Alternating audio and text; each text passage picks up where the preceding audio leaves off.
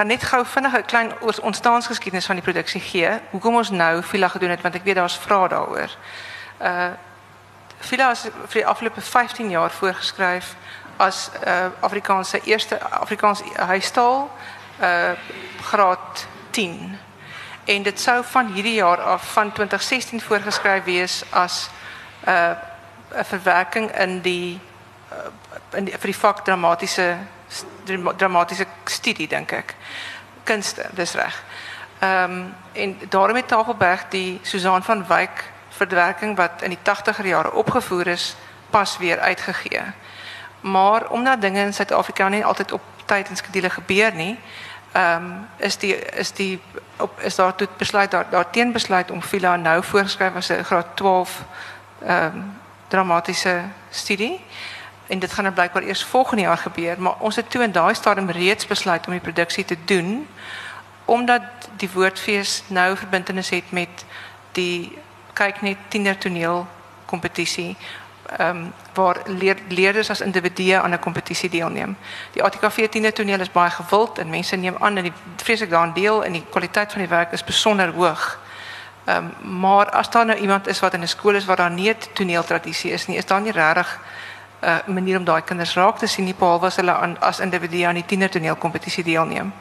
En een van die pryse wat hulle dan nou kan wen of een van die ehm gevolge van die of iets wat uit die uit die ehm is is 'n produksie waar leerders die geleentheid kry om saam met volwasse professionele spelers te speel wat vir die kinders natuurlik ongelooflik lekker is. En 'n uh, 'n soort van ampere om Engelse woord te gebruik, 'n crash course in in wat dit vat om om teater te maak. Oor die algemeen het ons gevind oor die jare dat voorgeskrewe werk beter werk. So ons het Vaselientjie al gedoen, ons het die agtervolgers al gedoen. Ons het al dikkie van die Bo-Kaap gedoen. So ons het oor die jare verskeie van hierdie produksies aangepak en dit is ook interessant om te sien dat dit veral die skool, die leerders self is wat baie daarvan hou om na hulle tydgenote te kyk. Uh Villa het het geen bekendstelling doen nie. Daar's een van waarskynlik een van die belangrikste of gewildste Afrikaanse films wat ooit gemaak is, is Villa se kind. Ehm met uitstekende spel, goeie verwerking, goeie regie. Dit het 'n klomp akteurs se loopbane beduidend ehm be beïnvloed en op koers gesit. So ons het gedink is om Villa weer af te stof. Uh, aanvanklik Shirley Ellis die regie gedoen het uh sy het jaar die beste linkie produksie behartig want jy kan nie enige regisseur vra om so 'n te doen nie want jy moet met professionele spelers en met kinders kan werk en dit is nie noodwendig altyd 'n natuurlike huwelik nie. Ehm um, so dis meestal iemand met 'n relatief lankmoedige geaardheid nodig om so iets te doen. Ja, ehm um, ek hier is onderwysers ook. Ek glo dat julle ook almal lankmoedige geaardheid het. Uh so en toe kan toe Chile baie goeie werksaanbieding gekry en halfpad in die proses moes sy onttrek. Toe het ons in daardie stadium het ons reeds gedink, o, die Susan van Wyk uh, verwerking van Villa wat nou voorgeskryf is, is nie noodwendig 'n goeie verwerking nie. Susan van Wyk was 'n formidable radiopersoonlikheid.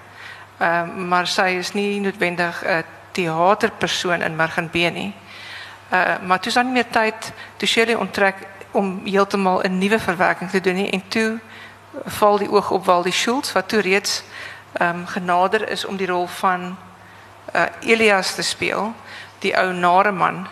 Um, en um, hy wou ook baie hy en Gonita Swanepoel wat toe die regisseur word, werk baie lekker nou saam en sy het gesê maar sy hou nie van die ontwerpelemente altyd so baie nie, so Waldie moet asseblief daarna kyk en Waldie moet wel goed met kinders, so Waldie moet ook met die kinders werk en Waldie moet sommer die teksverwerking ook doen. So dit is Waldie se filosofie kind. wat hy in onder baie druk en met baie min ondersteuning ehm um, moes aanpak. So Waldie, wat vertel vir ons van jou filosofie kind? O, nee. ja, nee, nee, ek moet sê alle ek moet ek moet vir julle sê en en, en sommer byvoorbeeld verskoning vra. Uh, ek, ek ek mix lekker met my languages. Ek is nie altyd ehm um, baie bewus daarvan watter taal ek wanneer praat nie. So ehm um, so enigiemand wat heeltemal lost gaan raak as ek 'n bietjie Engels bygooi. Fantastic. Okay. nee, dit dit was 'n groot verrassing vir my eintlik want ek het destyds vir uh Shirley by die finale van die, die uh, van die tiener toneelkompetisie gesê ek wil baie graag betrokke raak. Ek speel graag. Ek is oop, ek is los. Ek is baie lief vir om met, met kinders te werk. Ehm um, ek doen baie keer ehm um, beoordelaarswerk by van die tiener toneel uh by, by, by Vryseburg. Ek het al ATKV gedoen en so aan Durbanville wat ek saam met Sakie nou al vir 4 of 5 jaar doen. Ehm um, is my baie lekker uh om om die opkomende talente sien en om te kyk hoe hulle groei met die jare. Ek bedoel daar's nou 'n girltjie wat in in Villa Skins speel, Carla Smit, ehm um, wat 'n 'n hoofrol speel en ek het haar die eerste keer gesien toe sy in graad 8 was in tienertoneel en dit is wonderlik om te kyk hoe hulle bevorder dit in die in die kuns en so aan. So ek sê ek is beskikbaar, ek wil baie graag betrokke wees. En toe as ek nou maar op haar kortlysie, die kortlysie is toe intussen vir Nita gegee. Ek en Nita, sy was een van my lektrises hierso. Ek het in hulle huis gebly vir 'n hele paar jaar. Ons het baie produksies al saam gedoen. So ons werk baie goed saam. Ehm um, en soos ek sê, toe is dit ag klink laat val die maar die verwerking. Ek Nita sit baie keer as sy verwerkings doen en sy doen baie goeie verwerkings van wo uh, woordkuns en daai klas van 'n ek sal baie keer by haar sit en sê okay let's see what we've got en wat van dit wat wat so. Ons werk ook lekker saam daar. Uh ons sit ek het vir 3 jaar na 'n ry 'n baie groot produksie by die Klein Libertas gedoen van Ebenezer Penny Knyper waar ons pretty much wat wat ons nou gedoen het het ons gedoen. Ek het gespeel en ontwerp en gewerk aan die teks en help regie doen, Nita het regie gedoen en sy het al die kostuums gedoen en we, so ons werk lekker saam. So dit was uh, natuurlik toe nie dat sê okay, waar kan dit en waar kan dit en waar, kan dat. Sê yes, yes, I'll do that. Ja, dit sal vir my lekker wees. Ehm um, ek het vergeet hoe dit is. Ek dink ek het op baas die laas so hard gewerk aan 'n produksie. Ehm um, want joh, daar's so baie elemente wat in 'n teaterproduksie ingaan. Ehm um, en hierdie was vir my regtig 'n wonderlike ervaring. Uh die kinders is so lieflik om mee te werk. Hulle is hulle is hulle is kragtige spelers en hulle wil betrokke raak en so aan. So huge fun to do. Um wat die teks betref, ek stem heeltemal saam met Sakie. Dit was daar was sulke radiodrama elemente in Susan se se verwerking wat ons nou maar uitgegooi het. Baie monoloë wat mense in die nuut sit en praat en dit wou ek ook so half uitkry. Ek het vir Sakie gesê, "Hoeveel bladsye is daai geskrewe teks?" Dis iets soos 90.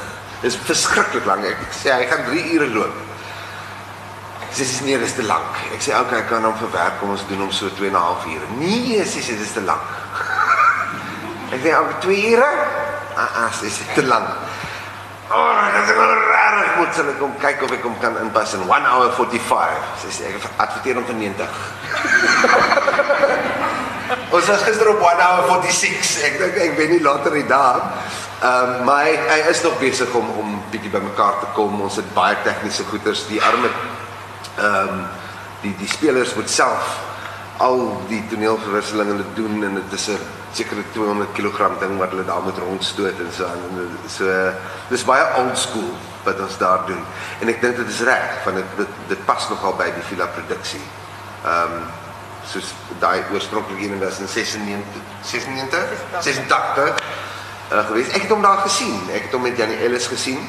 Uh, Pedro Creer en Jan Ellis was altyd op skool daai dae en hulle het uh, hulle het gedubleer vir Lucas Benjamin. En ek het toe vir Pedro gebel en gevra of hy nie musiek wil skryf vir hierdie ene nie. So al ons musiek wat jy hoor tussen tonele en hierdie ene is is Pedro Creer wat ook 'n wyle Lucas Benjamin is. Ehm um, en die die woorde van die teks Susan het, het baie getrou gebly aan wat Helena Matthee geskryf het die woorde kom pretty much uit daai karakters se monde uit en waar nie kom dit uit die vertelling uit. Maar daar ook is baie min daarvan eintlik aangepas vir akteur om dit te kan praat. En wat gebeur het is dan staan 'n akteur daar en praat eintlik prosa en nie dialoog nie. En daar het ek ook 'n bietjie probeer skaaf. Ehm um, met beide die film en die teks soos wat hy daar staan met Susan van Wyk se ehm um, verwerking daarvan het nie vir my genoeg aandag aan die liefdesverhaal tussen uh Lucas Benjamin en en nee. Wat is my dogter se naam nou weer? Nina. en Nina, en ek het dit probeer bietjie uitlig ook want dit is my hier's drie pragtige verhale wat hier vertel word. Hier, hier, hier word vertel van 'n vrou wat 'n kind verloor en moet probeer terug ehm um, wen op watter manier ook al. Daar is 'n storie van 'n seun wat skielik sonder 'n identiteit sit en daar is nou 'n ding wat hier loop in die Kaap wat baie soortgelyk is. Uh, I'm like, wow, jy weet wat gaan hierdie ouetjie nie alles deur nie. Sy hele lewe het verander en hy het geen beheer daaroor nie. It's just so this is beautiful en dan die liefdesverhaal tussen hom en Nina. En ek ek vind ek het die boek ook weer gelees. Ek het so baie ek het die movie gekyk en ek het die produksie destyds gesien. Ek het die boek al gelees en ek het hom nou weer gelees en ek het destyds een van Memory se musical Lucas. Dit is fantasties. en ehm um, en elke keer voel ek, wow man, waar's die hart daarin? Okay, ons wil daai liefdesverhaaltjie sien. So hom het ek ook 'n bietjie probeer uitbou. So ek het eintlik eers bygesit voordat ek begin wegvat dit van die die teks af. Um, ek hoop daar was 'n baie interessante krit en ek moet sê um, ek stem saam met die meeste van die krit wat wat Ilse Roggeband geskryf het. Uh waar was dit in die ink? Wat sy sê die die die kort tonele dit word onderbreek. Daar's iets soos 30 tonele in die ding en dit onderbreek die vloei van die stuk. Dit is so. Sy's heeltemal reg en dit is iets waarmee ek die hele tyd geworstel het. Ek het baie keer 'n paar tonele bymekaar geflans en 'n bietjie gelieg met die kronologiese volgorde van dinge soos wat dit in die boek deurkom. Ehm um, net om om hom 'n bietjie meer bondig te maak of nee, bietjie minder bondig te maak, bietjie dat die tonele nie so kort is nie, maar hy is per slot van rekening geradbraak omdat hy so half sepie styl is. Jy weet, daar's 'n toneeltjie dan gaan ons uh, in in in die bos en dan gaan ons lange kloof toe. Dan gaan ons terug bos toe en dan ons lange kloof toe en dan is ons in die dorp en dan ons in die bos. Niks wat 'n mens eintlik daaraan gaan doen, soos wat Elsa ook sê. Verstaanbaar. Ehm um, dit is 'n jammer dit ons groot ding is nou net om shame, daai arme mense wat daai groot rostrum rondstoot van een kant van die verhoog na die ander om dit net vinniger te kry. Ehm um, hulle monde oopgeval want ek gegee te vir Pedro tye wat ek gedink het hulle dit in sal kan doen vir sy musikale uh, stukkies wat hy inskryf en dit is oor die algemeen 20 sekondes. Ek het natuurlik nie daaraan gedink dat okay, daar sit die akteurs op die stel. Hulle is klaar met die toneel, die ligte doof, die akteurs moet loop, die ander mense moet inkom, dan eers die ding skuif en ook verdwyn voor die ligte kan opkom. So daar is 'n mal gejaag om dit alles te maar dit word al hoe beter. Ons ons het ek dink 6 minute van ons uit afhaal met baie lekker scene changes gister. So dis 'n babatjie. Hy hy het maandag geopen en gister weer gespeel en is lieflik om te kyk hoe jy dit is 'n organiese besiekie wat wat wat wat daar voor jou is. En dit is wonderlik om te sien hoe hy nou lewe kry. En ek dink teen die einde van die fees kan ons reg wees om te open. Ehm um, ek wil net iets daaroor sê want dis eintlik die realiteit van alle produksies. Is niemand is reg om te open nie want ons het almal moet so baie goed doen boonbehalwe die teaterwerk om te kan oorleef. Hulle moet of skole of klas gee of waiter of kinders oppas of honde gaan stap. Mense doen regtig vreemde goed om te kan oorleef as 'n akteur. Uh so die tyd wat beskikbaar is raak al minder en die tyd wat almal beskikbaar is om gelyktydig te repeteer is feitelik bestaan nie. Ek weet van produksies by hierdie fees wat ehm minder as 20 uur repetisietyd gehad het waar almal gelyktydig betrok in dieselfde ruimte was. Uh en dit is iets wat nie so kan aanhou nie. Ons gaan uiteindelik geweldige kwaliteitskontrole, kwaliteitsverliese hê. Ehm um, ek weet nie wat die oplossing daarvoor is nie. Ons moet waarskynlik akteurs meer betaal vir hulle hulle mag niks anders doen nie. As jy dan hierdie stuk werk is dit julle enigste fokus. Maar wel, kom ons gaan net sê twee maksimum. Twee produksies maksimum. Want mense wil ook nie vir akteurs sê jy mag nie baie werk doen nie, want dit is nou ehm um, ja, mense moet skep. Ja, en dit en dit is nie asof jy as jy vir kruiwaans vol skep nie, dit is maar eetlepels vol. Maar ten minste is dit beter as niks. En ten minste is jy besig met wat jy eintlik wil doen, wat jou eintlike werk is, wat jou regte werk is, jou day job veronderstel is om te wees. Ja, dis dit. Ek het nou nie 'n day job nie. Dis 'n ou lie, mense. What do you do? I'm an actor. Oh. And what's your real job? Dis nou dit. Maar jy weet, ek het ek het my tande hier op hierdie planke gewissel hier langs aan. Dit was wonderlike dame. Daar het ons 5 of 6 weke gerepeteer aan 'n ding en dan was het jy nog steeds gevoel hy's nie reg nie. Hy's nie reg nie, hy moet weg.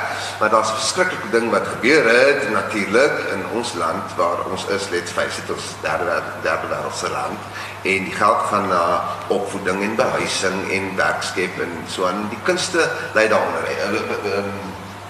Dit Duitsland is wonderlik daarmee want hulle sien die waarde van die kunste in hulle identiteit. Toe hulle ehm um, hulle ekonomie en sak en as was paar jaar terug, het hulle what's the shit chancellor or something. So I can say, well, we'll just throw all of our money into drama and opera. That's what they did om om 'n volksidentiteit weer by mekaar te kry. It sounds almost delirious, but it's it's really what happened. Hulle het tonne geld in hulle kultuur ingestoot. Dit was 'n beautiful ding. En ek weet ons kan dit nie doen nie. Maar wat nou gebeur is alles wat Sakie nou gesê het, is as gevolg daarvan dat daar nie meer geld is nie, omdat daar nie geld is nie, is daar nie tyd nie. So ons doen produksies soos Mooi Maria en na 2 en 'n half weke, 2 en 'n half weke sit jy met 'n gehoor voor jou. Dit is malligheid en ek jy weet ek is hierdie is my passie wat ons hier doen by feeste is my passie. Ek is mal daaroor ek doen die sielskos en ek ek, ek doen dit baie keer wat hulle noem vir die deur. Ek weet nie of julle weet hoe werk nie. Soms is dit soms speel jy vir die deur. Dan tel jy hoeveel mense kaartjies koop en jy vat ag oor die algemeen nadat kampioentiket betaal is en die fees betaal is en al die ander klein dingetjies en so aan en daar's geld afgetrek vir die budget vir die produksie en so. Maar jy vat omtrent wat wat 50%? Ja, 50 55 goes to goes to the actual production. Dan moet hulle daaruit hulle onkoste opdek voordat die akteurs en en en stage managers en sulke goeders betaal word. So dit is 'n baie baie groot probleem. En ons het nie meer die tyd om, om ek voel ons het nie meer die tyd om regtig kwaliteit produksies te doen nie. Maar die wonderlike ding wat nou wel gebeur met feeste as jou uh produksie lewe kry. Dis nie te sê dis daar dit dit meer eintlik gaan nie, want daar is al minder geld en baie van die feeste probeer nou afskaal. Hardklop weggeskaal. Ehm um, So, maar as die as die dinge lewe kry, dan het hy groei kans. En dit is 'n baie mooi ding om te aanskou. Hoe word hy hierdie hierdie ding wat uiteindelik 'n volgroeide wese wegstap is en nou is ek op my voete. So it's a beautiful process. Ons baby Fila is hier so nog 'n baby. Ehm um, maar ek het groot hoop vir haar. Dit sy sê speel ons aardskap. Ja. Uh, en die april. Ja. Daarom en daar al klaar sien ek, okay, dit kan ons weer doen. Daarvoor het ons dan weer tyd. Daarvoor kan ons ehm um, het ons meer plek, daar's meer ligte waarmee ons kan speel en so en so. Nee, dis dis 'n dis 'n 'n organic beast that grows. Ja. Ehm um, wil ek ek wil net teruggaan na die teks toe want omdat dit so ehm um, sleutelteks in die Afrikaanse letterkunde is en Daleen Matthee so ongekende gewilde skrywer. Sy's nog steeds die gewildste skrywer. Sy's gewilder as Ena Marie. Sy's gewilder as Dion Meyer. Ehm um, so daar is 'n uh, sy's 'n geweldige geliefde skrywer. Wat aan haar manier van storie vertel is dit of eerste konsvra dit wat ek verstaan dat dit 'n ouer gehoor aangryp. Gryp dit nog steeds 'n jonger gehoor aan? Ek sien nie onderwysers in die gehoor. Miskien kan hulle sommer vir ons sê hou kinders nog van Villa? Kyk hoe kruip sy weg. ek weet by ons vir in skool nie, maar ek as skoolkind het dit gedoen. Die nou terug. En dit was reg, dit, dit spreek tot 'n jonger gehoor, want jy kan jouself en self met daai issues al is dit 30 40 jaar oud. En dis eintlik. Ja, ek dink ek dink jy die woord gebruik waar waar in die sleutel sê is 'n storieverteller. Kyk die die soos ek vroeër genoem het, daar's baie stories wat in filosofie vertel word. Maar dit is almal diep diep diep menslike stories. Dit is goed is waarmee mense hulle kan vereenselwig. Op watter manier ook al. Dit gaan nie oor die gebeure nie. Dit gaan oor hoe die mense daaroor voel. Ek weet ek het op op, op hoërskool het ons kringe in 'n bos gedoen. As ek net dit die ou ou boot ene, hè, kringe. Ehm um, maar ek was bult Engels in 'n Afrikaanse klas uh waar ek my regtig nie tuis gevoel het nie. En ek het die ding gelees en gedink Interessant. Ek lees fantasie. As daar nie 'n draak en 'n magician in is nie, wil ek dit nie lees nie. En selfs dit het my aangegryp. Want dit gaan in sy skryf oor die mense. Hoe hulle voel oor dinge, hoe hulle oor mekaar voel, hoe hulle oor hulle milieu voel en so. Jy weet, she doesn't waste a terrible amount of time soos ek praat altyd oor daai ehm um, Planet of the Cave Bear, Jean Wool, Owl, wat ook al. Die vrou kan vir 4 bladsye lank beskryf hoe lyk 'n blaartjie en wat is sy medicinal purpose en sy en I'm like, "Wat? Nee." En leenste ding is sy skryf oor mense vir mense. Dit is wat vir my die goed suksesvol maak. Sy's in uh ek dink dis iets so 7 of 8 verskillende tale vertaal kring uh, uh die laaste kind en baie baie baie gewild die wêreld oor. And I think the, the readers on your dis jou maatstaf. Ehm en hoe, wat was jou ervaring met kinders om om jy weet jy jy het weet jy's 'n pa ehm en jy sien tienertoneel maar jy was jy al ooit van tevore so lank met kinders in 'n repetisieproses en in 'n ma- die maak van teaterproses. Ja, ons met ons ehm um, pennyknyper wat ons gedoen het en dit wat pennyknyper Ebenezer Pennyknyper Scrooge, the old Scrooge story. Het ons gedoen by die Klein Libertas en daar dit was soort van ook 'n semi-professionele produksie omdat Klein Libertas se artikel 21 is, hulle werk met gemeenskapsteater. Ons het mense uit die uh, belangstellende mense uit die gemeenskap gekry om van die rolle te kom speel. Ons het ook die studente gekry om van die jonger rolle te speel en dan my hele klus. Ehm um, my seun, my dogter, my neefie, my klein niggie, ehm um, twee van Ira se studente was op 'n stadium daarin. Ehm um, dit was ek dink ons het 24 mense daarin gehad waarvan 8 of 9 kinders was. So it's not my first time, dis nie my heel eerste nie. En omdat ek ook so baie ehm um, by tienertoneel werk, ek was ook by Hoërskool Durbanville om na my jobie met hulle gedoen is met Vryheidsburg en Hoërskool Durbanville se se tienertoneelfees, het ek so 'n paar keer al ingegaan en met hulle gewerk. En dit is iets wat ek baie geniet. Um, so ja, not the first time and hopefully not the last. Hoe is kinders anders nou as wat hulle as wat hulle was toe jy 'n kind was? Hulle weet baie meer.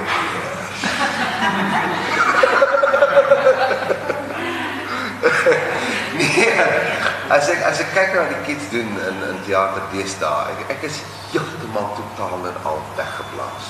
Ek is weggeblaas deur hulle sensitiwiteit, deur hulle intelligensie, deur hulle hulle deursettingsvermoë, hulle what's committedness, ehm um, hulle toewyding aan wat hulle doen. Terwyl as ek dink wat ek gedoen het as kind, ek is nie die ehm um, die geleenthede gegee wat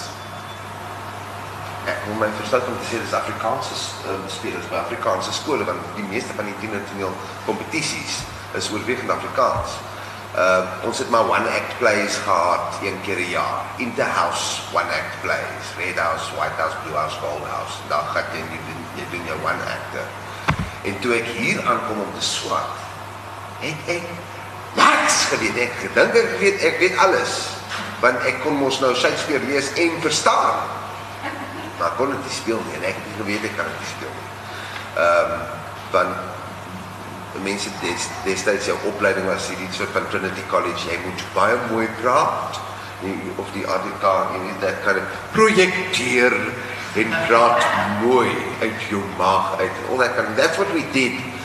Um waar nou ek bedoel ek sit met 'n paar uh, tweedejaars hierso wat ek ook sien opkommenteer deur tienertoneel en hulle is uitstekende akteurs ek kyk dan aan en dink wow you've been doing this daar's 'n uitstekende actor trainer wat daar agter sit en sy lewe. ja kry sy lewe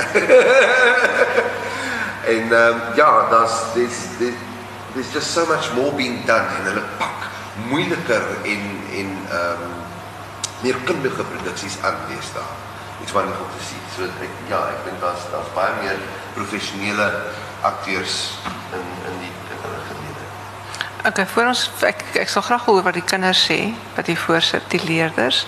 Ehm um, as as die, eh, ek sien 'n paar ouers en oumas en oupas, as kinders wil drama gaan swat, moet hulle dit doen of nie?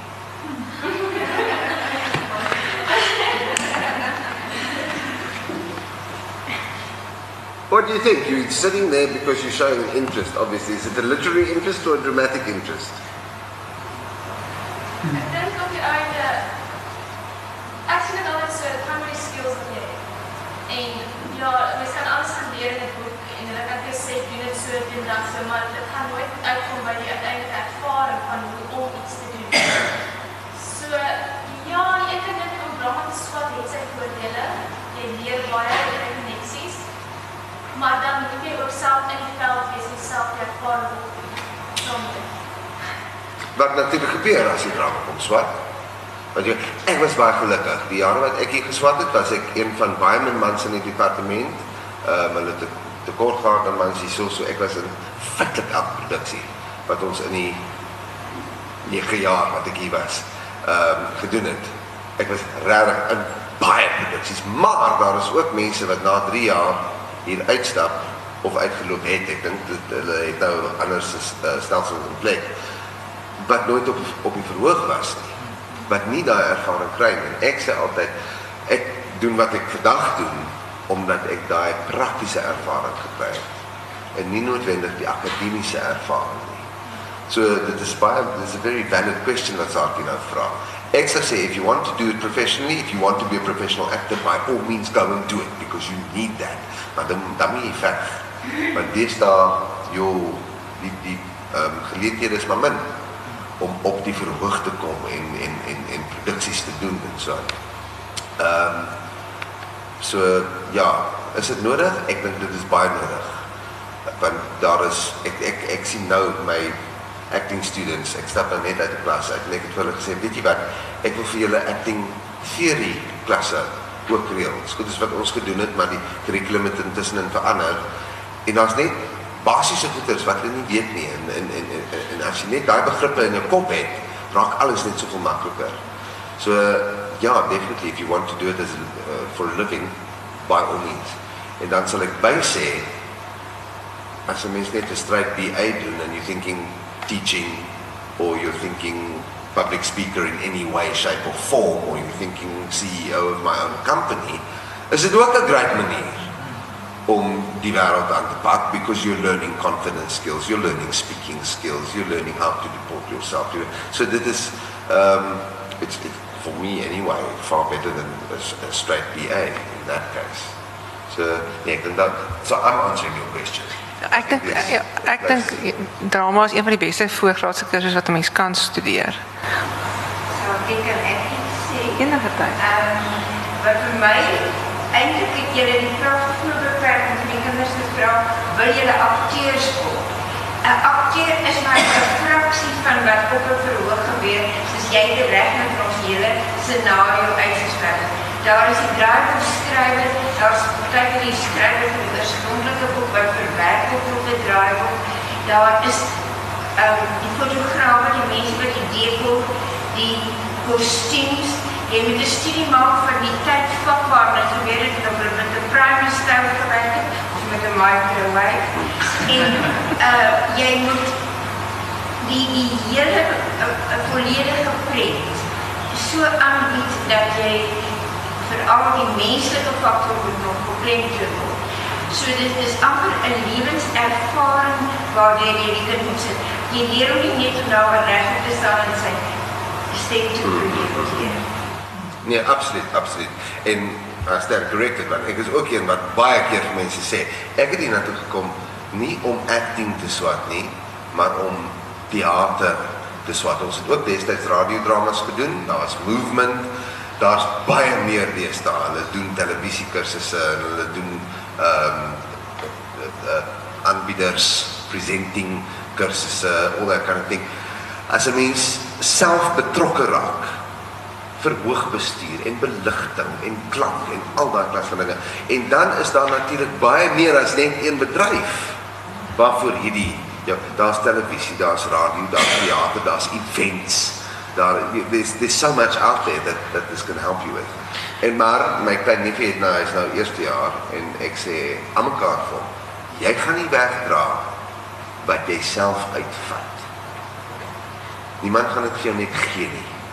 Jy moet self sorg dat jy betrokke raak by alles wat jy kan, jy gaan nie weet of jy iets kan doen. Ek het nie geweet ek kan 'n stel verf inbou tot ek tot 4 uur die oggend hier gesit het op daai verhoog en stellige verf gebou het.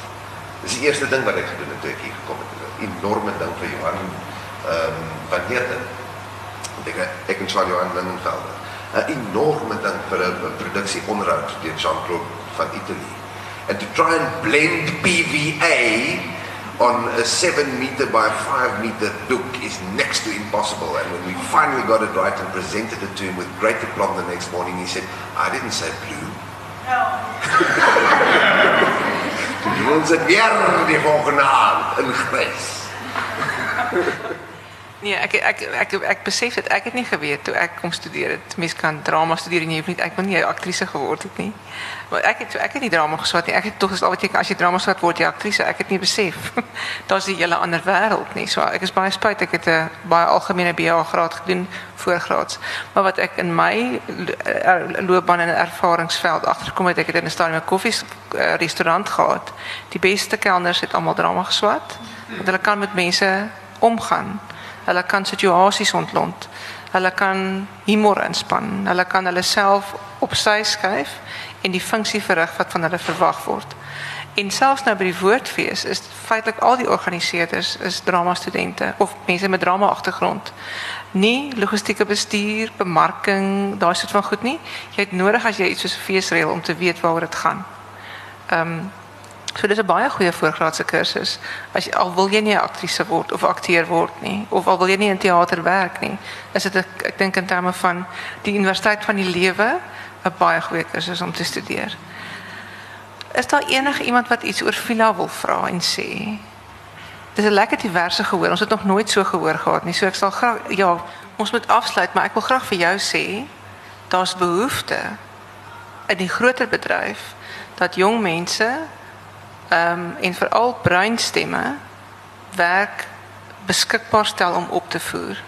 Ons word gedurig oor die vingers gerap en sê maar waar's die breinskrywers? Ons sê maar die breinskrywers wil nie vir ons iets gee nie. Ons sal op wat ook al daar is sal opgesluip word. Dis ongelooflik belangrik vir die Afrikaanse taalgemeenskap dat dit 'n geïntegreerde gemeenskap is en dat dit nie net stem is wat domineer nie. Nie dat ek sê alle wit stemme is dieselfde maar dit is geweldig belangrik. Ek dink dit sal baie interessant wees om te sê ons doen 'n verwerking van fila, maar die persoon wat die teks verwerk is Brein. Om te kyk wat gebeur dan.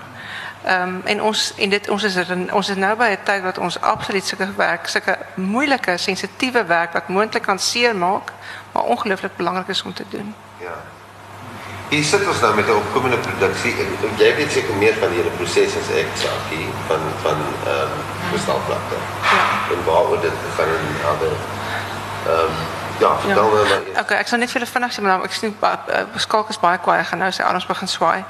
Ehm um, is 'n verwerking of 'n verplasing wat Amy Jeffta doen van Mother Courage. Uh sy plaas dit op die die opdrag was om dit te plaas op die Kaapse vlakte en die oorlog is teen tik. So ehm soms kry jy iets wat eh, wat so radikaal getransponeer kan word in 'n nuwe ruimte, maar baie keer kry jy dit nie. Baie keer kan jy dit nie doen nie. Ehm um, ek het gister by die gesprek met moeder moet wat ons nou doen gesê, ons is te bang geweest om die geloofstryd tussen die die katolieke en die protestante, die die die die natuurlike vanselfsprekende metafoor vandag sal wees 'n spanning tussen islam en die christendom die wêreld is te plofbaar om dit te doen. Ons kan dit nie doen, is onverantwoordelik. Ehm so daar is baie keer goed wat mens nie eenvoudig nie kan doen nie. Ehm um, so maar die uitdaging staan. Gee iets, vat al is dit iets wat bestaande is en gee vir dit 'n ander stem, 'n ander resonansie by wyte. Te sê dit kom uit 'n ander wêreld, dit kom uit 'n ander agtergrond, dit kom uit 'n hart, uit 'n ander hart uit wat ander pyne ken. Ehm um, ons het dit regtig nodig. Challenge accepted. okay, ons moet nou afsluit, maar dit was 'n baie lekker gesprek en baie dankie dat julle deelgeneem het. Dankie Waldi vir jou filosofie.